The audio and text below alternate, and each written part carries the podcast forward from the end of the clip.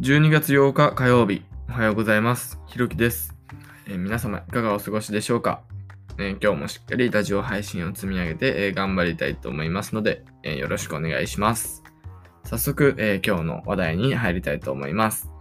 今日話す内容は、インターン、僕がインターン取るまでの、え6ヶ月間の、え変遷について、え少し話したいかなと思います。と早速、え話していきたいと思います。と僕は、えーと大学1年生の、えー4月、まあ今年の春学期ですね、えっ、と、プログラミングの勉強に時間を捧げていました。で、えっ、と、プログラミングの勉強をじゃあどうやって進めていったのかっていうと、え最初は独学で HTML と CSS、Ruby を、え学んでいました。で、まあ、ある程度独学でやったところで、えっ、と、自分はスクールに入りました。で、えっと、まあ、ここでスクールに入ったから、えっと、おそらくモチベーションが持って、保たれて、えっと、さらにレベルアップしていくことができたのかなと、えーここで思いました。で、えっと、まあ、スクールに入って、で、教材を、まあ、ひたすら勉強するっていうのが、えっと、約2ヶ月間ぐらい。まあ、ちょっと時間かかっちゃったんですけど、まあ、約そのぐらいで、で、えっと、Rails と JavaScript も少し勉強しました。まあ、この辺なんですけど、えっと、まあ、この辺が一番しんどいというか、まあ、何のためにやってるのかが、えー若干わからなくなる、えっと、2ヶ月間だったかなと、えー思います。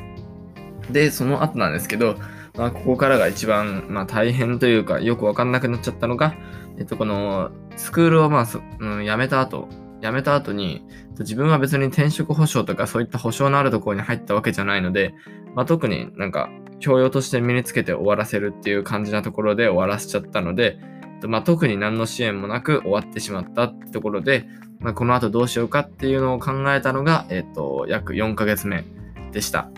で、まあその間にいろいろなんかあたふた手を出してしまったっていうのが失敗なんですけど、例えばなんか、まあ、また模写サイトをやってみたりとか、えっ、と、Ruby ちょっと忘れたからまた Ruby 復習したりとか、と同じ Rails のカリキュラムをずっと見続けて、あ、これはわかるみたいな、わかるものでずっと安心し続けちゃったっていう期間が、まあ、結構、えー続いちゃったのが、えっ、と、この4ヶ月目というか、えっ、と、何をすればいいのかわかんなくなったっていう時期でした。で、まあ次の5ヶ月目なんですけど、と自分は企業に入るっていうことを思いつきまして、えっ、と、まあ、思いついたというか YouTuber の、まあ、学さんとかがある程度一気に勉強したら企業にバッて入ってそこで、えっ、と、鬼作業をするっていうことをお勧めしていたので、あ、それいいなと思い、えーこの辺で道を変えて企業に入るってことに、えしました。で、で、そこからその企業に向けて、えっ、と、募集要項とかに答えられるように、ある程度、まあ、また勉強して、で、そして、えっと、面談とか、えーっと、なんだろう、あ、面接かな？面接とか、えっと、その企業からの、えっと、まあ、要件、なんだろう、入社要件みたいな感じなのをえ勉強したのが5ヶ月目っていう感じで、で、6ヶ月目に実際に企業に入って、その研修課題をやっていくっていう感じで、えここまでやってきました。で、まあ、これがインターン取るまでの、まあ、ロードマップだったわけなんですけども、うんと、自分が一番辛かったのは、やっぱりその何をやっていいのかわからなくなる期間が長かったっていうのが、えー正直、えー一番辛かったです。で、えっと、それを、えっと、しっかりと対策しておけば、えー正直結構もっと楽にいけたのかなと思うので、えーもしこれから勉強される方がいましたら、しっかりとそのプログラミングをどうやって使っていくのかっていう目標を、えー立てて、えっ、と、その最終的な目標がないと途中でそのスクールとか辞めたりとか、独学である程度見切りがついちゃった時に何すればいいのか分かんなくなって、えっと、結局、まあ、プログラミングの知識をまあドブに捨ててしまうっていうことが発生しちゃうので、しっかりと、まあ、ゴールを決めて、えープログラミングの学習をしていくといいんじゃないかなと思います。まあ、やっぱり流行っているからっていう理由でやってしまうと、まあ、なんか、まあ、無駄な知識じゃないんですけど、まあ、ただ単に知識を埋め込んだだけで、別に何も利用できないっていうんじゃあまり意味がないと思いますので、えっと、しっかりとゴールを決めて、まあ、例えば自分が今やってる作業をプログラム化して、えーより効率的にするとか、なんだろう、やっぱり自分がその企画側というか、自分が作る側に回らないとやっぱり面白くないので、まあそういった感じで、えっと、うまく自分がそっち側に回れるような目標を設定して、